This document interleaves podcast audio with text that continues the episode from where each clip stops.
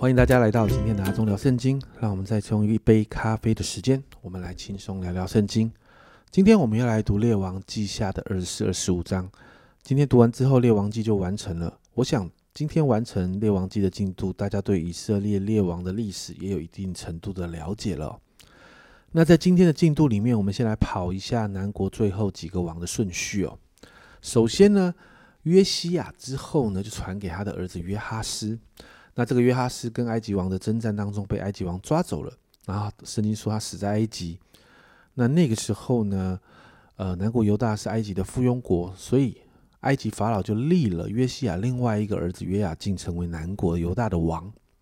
那约雅敬的儿子约雅金接续他做王，而那个时候呢，开始遇到巴比伦王尼布贾尼撒开始侵略南国犹大，所以就在那个过程的里面。我们就看到约雅金被掳走了，然后南国犹大就正式成为巴比伦的附庸国。那尼布甲尼撒王就立了巴比呃立了南国犹大的最后一个王西底家接续王位。这是约西亚之后的列王顺序哦。那上面提到关于约西亚之后的君王列王记给他们的评价都是什么？行耶和华眼中看为恶的事，效法他父亲一切所行的。所以从约哈斯开始，南国犹大就如同众先知所预言的，开始经历审判带来的刀剑跟饥荒。约哈斯的时代，南国犹大成为埃及的附庸国，但到了约雅敬的时代，巴比伦跟埃及的征战当中，巴比伦战胜埃及，所以南国犹大正式就纳入巴比伦管理啊。约雅敬就开始服侍巴比伦王。二十四章的二到四节。耶和华使加勒底军、亚兰军、摩押军和亚门人的军来攻击约雅敬，毁灭犹大。正如耶和华借着他仆人众先知所说的，这祸临到犹大人，诚然是耶和华所命的，要将他们从自己面前赶出，是因马拿西所犯的一切罪，又因他流无辜人的血，充满了耶路撒冷，耶和华绝不肯赦免。在约雅敬到约雅金的时代，南国犹大开始面对巴比伦的不断的侵略，正如先知所说的，开始经历刀剑，然后也不断的经历啊，在刀剑里头困苦的生活。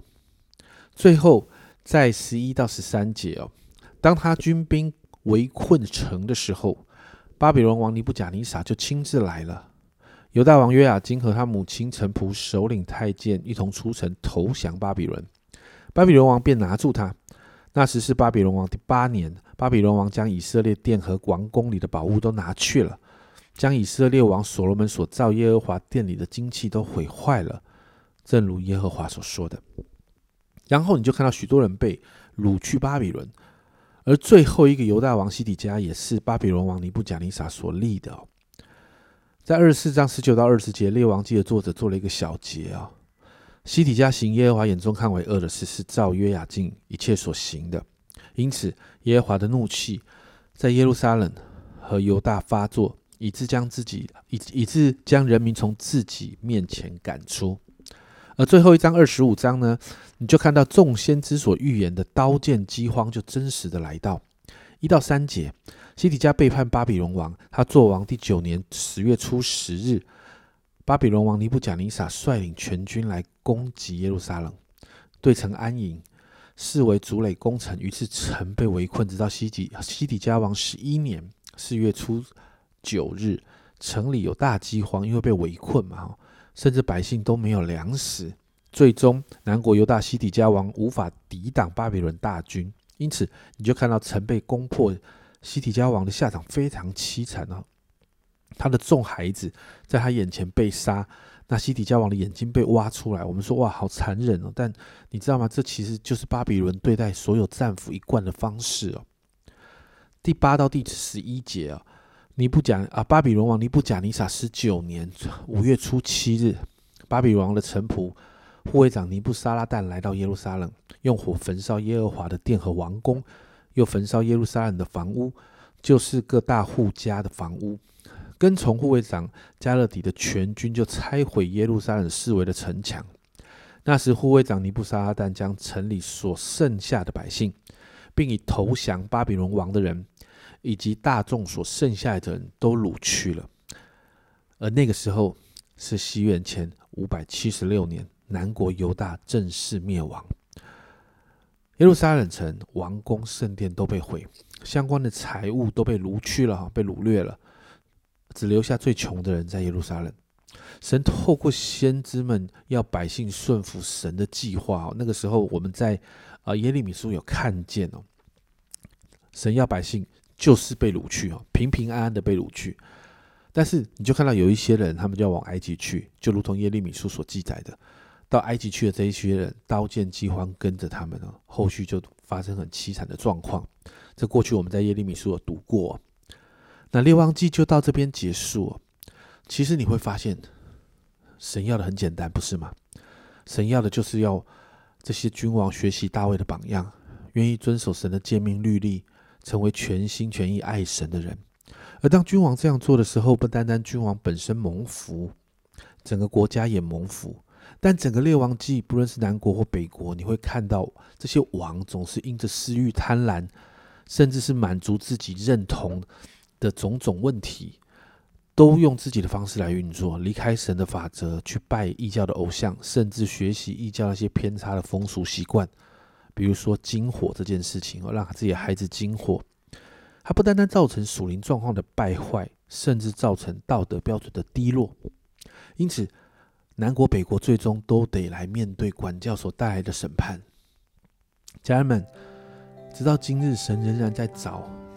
愿意依靠他、爱他、顺服他话语法则的人，你知道吗？神给我们最好的榜样，耶稣。耶稣是一个爱神、依靠神、顺服神法则的榜样。耶稣成了榜样，而圣灵也来成为我们的帮助。圣灵帮助我们，让我们可以做到这个标准。家人们，耶稣来了，圣灵来了，神都做到这样了。那我要问的是，二零二二年。你的回应是什么呢？是愿意行耶和华眼中看为正的事，还是你想要继续做你自己在里头那些私欲想做的事呢？我想这是二零二二年我们需要来面对的。我们一起来祷告，主啊，我们真是说谢谢你，主啊，主啊，我们总是需要常常来到你面前与你对齐。主啊，在列王记里面，我们看见神，你总是在找寻那个要和大卫一样全心全意爱你。遵守你话语的人，抓抓，你就帮助我们，抓，让我们有做对的选择的能力。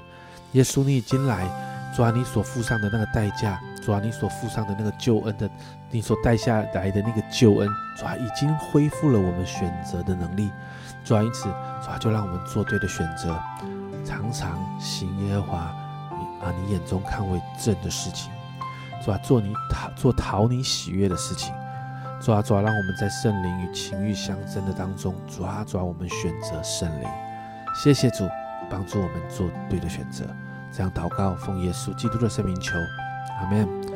家人们，读完列王记，的感觉是什么呢？你的感想是什么呢？